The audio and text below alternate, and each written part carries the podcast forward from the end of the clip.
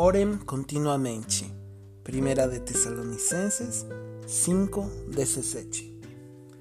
Oi, irmãos, a paz do Senhor. Eu espero que vocês estejam muito, muito bem, que vocês estejam tendo um ótimo dia. Eu convido vocês a abrir o seu coração e a pedir que Deus fale conosco através deste devocional. Amém? O tema da semana é a oração. E hoje o apóstolo Paulo falando, dando os últimos conselhos à igreja em Tessalônica, em primeira carta aos Tessalonicenses, capítulo 5, verso 17, ele fala assim: orem continuamente. Amém? Em muitas das ocasiões, irmãos, parece até engraçado que, na, que, um, que um pastor te fale, orem, ore continuamente, né? Porque se supõe que nós, como cristãos, deveríamos orar continuamente. Mas muitas das ocasiões, irmãos, nós esquecemos o significado da palavra oração. Nós esquecemos de qual é o verdadeiro propósito da oração. Muitos pensam, irmãos, que muitos de nós pensamos, né, que, que a oração é um monólogo. É você acordar, agradecer, pedir e pedir e pedir e mais pedir. Mas não é assim, irmão. A oração é um diálogo com Deus, é uma conversa com Ele. Em uma conversa, precisa de duas pessoas: aquele que está falando e aquele que está escutando. Mas nem sempre aquele que está falando vai falar. Vai ter que parar para escutar o outro que estava em silêncio. Então, muitas das ocasiões, nós, como cristãos, irmãos, Falamos e falamos e falamos e falamos e Deus está tentando te responder, está tentando falar com você, mas você não para de abrir o bico. Isso é chato. Não sei se você já ficou no meio de uma conversa, né? Onde tem duas pessoas, mesmo com duas pessoas ou com três pessoas. Vocês estão conversando de uma coisa e daqui a pouco chega uma outra para tentar mudar a sua conversa e tentar colocar as ideias que, que ela ou que ele teve. E você fala, meu Deus, mano, estamos conversando de tal coisa. Porém, as duas pessoas que estavam conversando do mesmo tema, elas estão se entendendo. E poucas são as ocasiões que um cristão deixa Deus falar.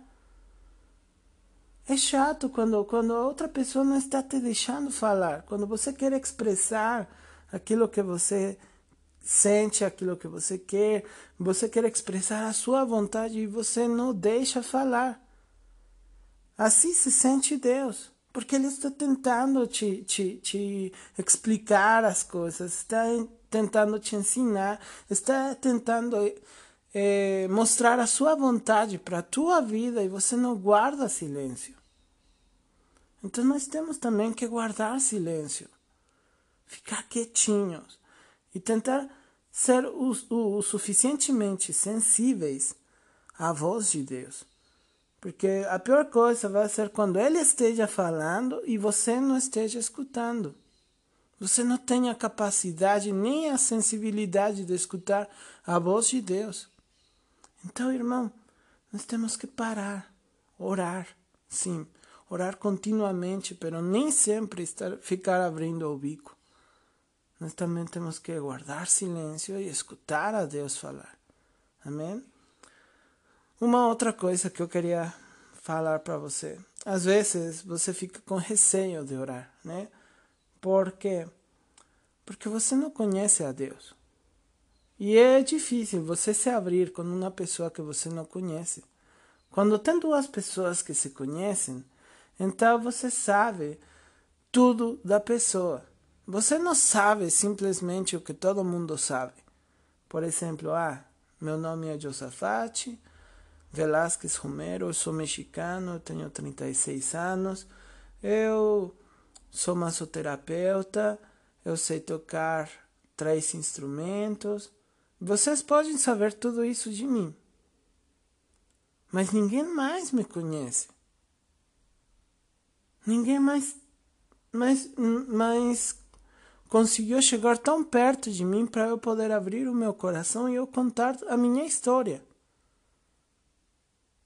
Somente minha esposa sabe. A minha sogra sabe. Lógico, minha mãe, meu pai, meu irmão, mas, mas porque eles me conhecem. E sabes uma coisa, quando você está falando, é isso que eu tento que vocês façam, irmãos. Que vocês conheçam a Deus. Mas imagina que quando Deus está falando, pelo fato de você não conhecer Ele, então você fecha os seus ouvidos. E Ele não quer falar aos teus ouvidos, Ele quer falar ao teu coração. Mas são poucas as coisas, as ocasiões que você abre o seu coração com Ele. E você fala, Deus, Tu me conheces. Tu conheces que eu sou falho. Tu sabes qual, qual é o, o pé mais curto, qual é o pé mais longo, né? Tu conheces os meus defeitos. Tu conheces, Senhor, os meus pecados. Meu Deus, por favor, fala ao meu coração. E não é somente de, de, de Deus para você, porque Ele pode te falar, pode falar ao teu coração. Mas, irmão, quando você escuta a palavra, aonde ela fica gravada? Se ela fica guardada nos teus ouvidos, irmão, um dia você vai esquecer. Mas se você começa a conhecer a Deus, aquele Deus que está falando, aquele Deus da Bíblia que se mostra com poder todos os dias, então você vai poder confiar naquilo que Ele está te respondendo. Você vai poder confiar na resposta de Deus, você vai poder confiar na vontade de Deus, você vai poder confiar nele, porque Ele é a verdade, Ele é o caminho. Ele é a vida. Então, irmão, para, escuta, mas também conheça a Deus, porque se você não conhece a Deus, você vai continuamente a esquecer aquilo que ele fala. Mas quando você conhece a Deus e ele te responda, responda às tuas orações, então você terá a capacidade e a experiência de saber que o nosso Deus é um Deus vivo. Que o nosso Deus é o nosso Senhor e que o nosso Deus é o nosso Pai. Então, irmãos, oremos continuamente, mas também conheçamos aquele a quem nós oramos. Amém? Um abraço onde quer que você esteja. Deus abençoe e tenha um ótimo final de semana.